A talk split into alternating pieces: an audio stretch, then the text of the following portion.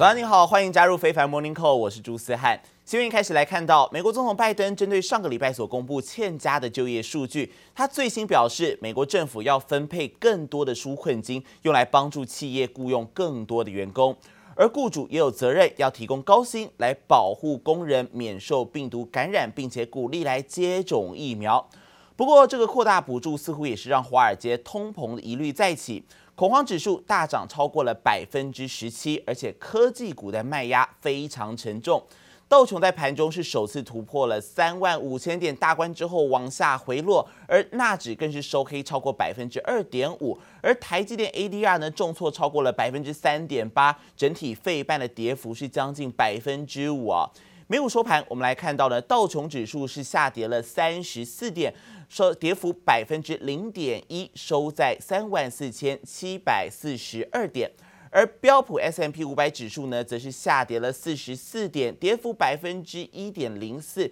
收在四千一百八十八点。而科技股为主的纳斯达克指数下跌了百三百五十点，跌幅百分之二点五五，收在一万三千四百零一点。而至于费城半导体更是重挫了百分之四点六六，下跌了一百四十四点，收在两千九百六十七点。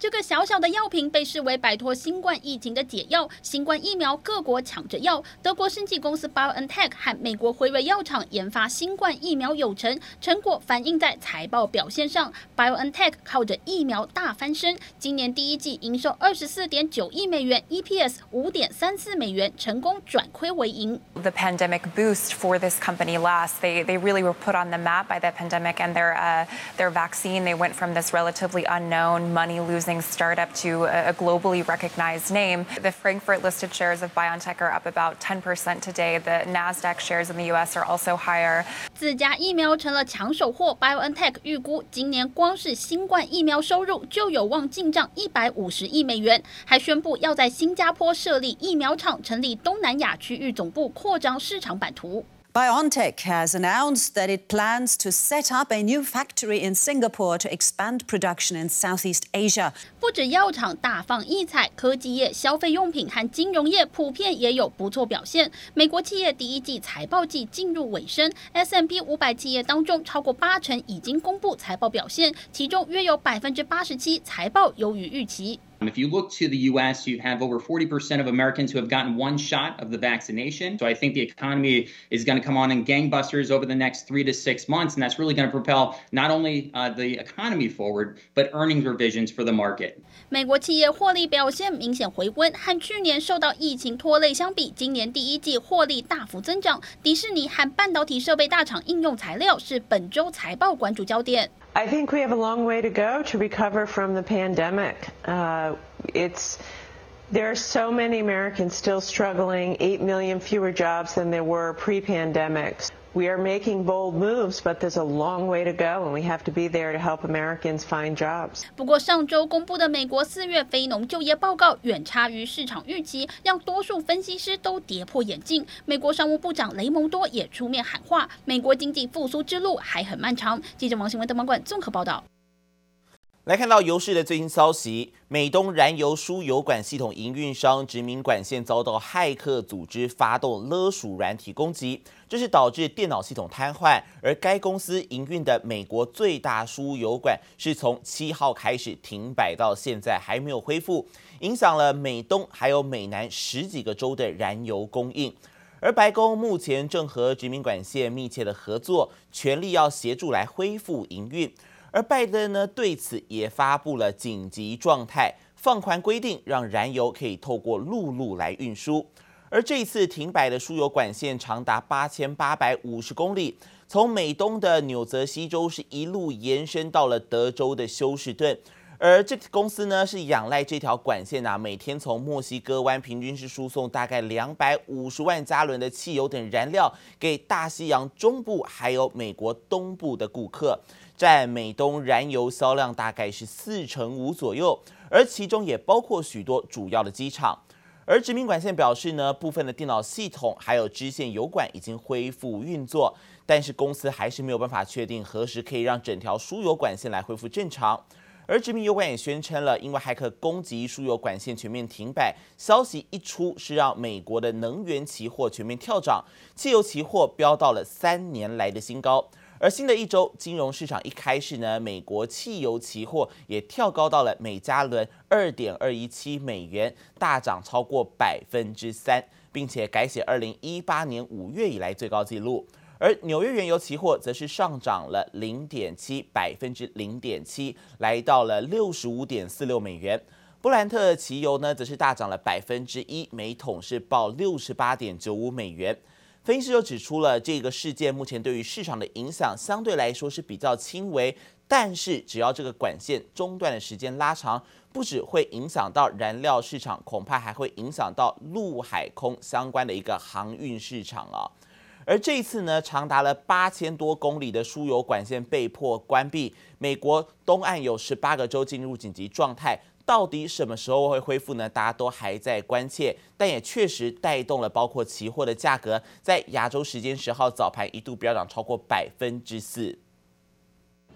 美国东岸正遭遇电油恐慌，由于美国最大成品油管营运商 Colonial Pipeline 殖民管线上周五遭骇客攻击，造成输油系统关闭。美国政府在当地时间五月九号宣布进入紧急状态，破例让当地燃油业者透过公路运送，以免供应中断。Colonial Pipeline delivers 100 million gallons a day of gasoline, diesel, jet fuel, and home heating oil through a 5,500 mile system on the East Coast. 骇客袭击后，Colonial 被迫关闭向美国东部各州供应的输油管道。该管线每天共运送两百五十万桶油品，占东岸燃料消耗量百分之四十五，并为军事设施提供服务。此事件凸显美国石油业出现重大资安漏洞。 This is the biggest attack that involve vital infrastructure. 英媒 BBC 报道，攻击 Colonial 的骇客组织是一家名叫“黑暗面”的网络犯罪集团，植入恶意软体控制电脑系统及资料，要求取得赎金。如果资安团队无法顺利化解危机，市场恐慌情绪恐怕将蔓延。We are working closely with the company, state and local officials to You know, make sure that they get back up to normal operations. Unfortunately, these sorts of attacks are becoming more frequent. 受输油管线停摆冲击，美国原油和汽油价格在亚洲时间十号早盘双双大涨，汽油期货价格更一度飙涨超过百分之四，创二零一八年五月来新高。纽约原油也一度飙涨百分之一，但随后收敛。On Friday, we saw gasoline and diesel futures prices rise about two cents a gallon. 专家认为，输油管遭害刚好发生在美国经济复苏将进入夏季旅游旺季时刻。美国东岸预计从五月下旬开始迈入交通需求高峰，燃油供应若不足，恐怕加倍市场恐慌，届时能源价格震荡势必加剧。记者黄心如、赖婉君综合报道。这一次导致美国进入紧急状态的骇客攻击事件。这个骇客集团最新发表了声明，强调目的是为了钱，和地缘政治或者是任何政府没有关系。但是美国总统拜登则是直指骇客恐怕就位在俄罗斯。Do you think Russia is involved at all implicitly with that attack? I'm going to have a conference. I'm going to be meeting with President Putin, and uh, so far there is no evidence based on from our intelligence people that Russia is involved. Although there is evidence that the actors ransomware is in Russia, they have some responsibility to deal with this. 美国 FBI 证实呢，攻击运油公司网络的骇客集团就是黑暗面，是一个相对年轻的骇客组织，总部可能是在东欧或者是俄罗斯。而这个黑暗面呢，也首度发出了声明，表示目的只是为了钱，而不是要制造社会麻烦，与特定政府组织没有关联。但是并没有提到希望的赎金数字，还说自己没有注意到啊，这家油管公司是攻击目标的子公司。而目前专家预估，油管公司最快将在本周会恢复营运。而拜登政府未来几天呢，也将会发布命令，要求和美国政府往来或者是承包政府标案的厂商，必须要符合数位安全标准以及更严格的登入程序。美国海军船舰最新在运油要道荷姆兹海峡碰上了十三艘伊朗军方的快艇来逼近。而其中一艘距离美国的军舰只有一百四十公尺，引发美军是以机关枪开火了三十次来示警，直到这个伊朗的船艇离去。The IRGCN, uh, fast boats conducted unsafe and unprofessional maneuvers and failed to exercise due regard for the safety of U.S. forces as required under international law. While operating in close proximity to U.S. naval vessel, vessels that were transiting the Strait of Hormuz. 这是美军半个月内第二度必须开炮警告，而美国国防部发言人科比他是批评伊朗海军此举是危险而且不专业，并且指控了伊朗革命卫队的快艇呢是以高速来接近了六艘正在为核潜艇来护航的美国军舰。第一轮开枪警告之后还不肯离去，直到发动第二次的警告才离开。可见伊朗快艇的行动是非常具有侵略性，数量也比之前多。而由于荷姆兹海峡是中东关键石油天然气的运输必经之地，而且非常的狭窄哦，船只难以移动，因此这次发生了美伊开枪事件，也引来国际不安。再来关心到全球疫情持续来加重，包含印度的患者在治疗的过程中，甚至引发了罕见疾病，要切除眼部才可以活命。而另外还有日本大阪以及北海道等案例也是不断的飙高，但是外出人数却是同步增加。而同一时间，美国的防疫大将佛奇他最新是说，目前呢来看到这官方统计的死亡数字啊，毫无疑问是少算了。美国实际的染疫死亡人数可能超过九十万人，是远远高出官方所给的五十八万。疫情爆发之后呢，往返加拿大的国际航班减少，但由于防疫意识松懈，再加上春假国内旅游，导致加拿大国内航线的确诊数四月份是急升，而同时安大略省也将会再延长居家令，而在加拿大西部的卑诗省，还有中部的阿尔伯达省，三月下旬到四月初是刚刚好碰上了春假，刺激国内旅行。而航班上确诊数字急剧上升，而单一省呢就有一百五十班离境的航班被验出是有旅客染疫。而为了提前因应，加拿大的安大略省目前正在考虑要把居家令啊再延长两周到六月二号。而同一时间，世界卫生大会 （WHA） 二十四号要来召开会议了，但是呢，世卫组织连续五年都没有来邀请台湾。也评评论国际一连串挺台的行动，只强调在技术还有科学层面上会继续和台湾合作。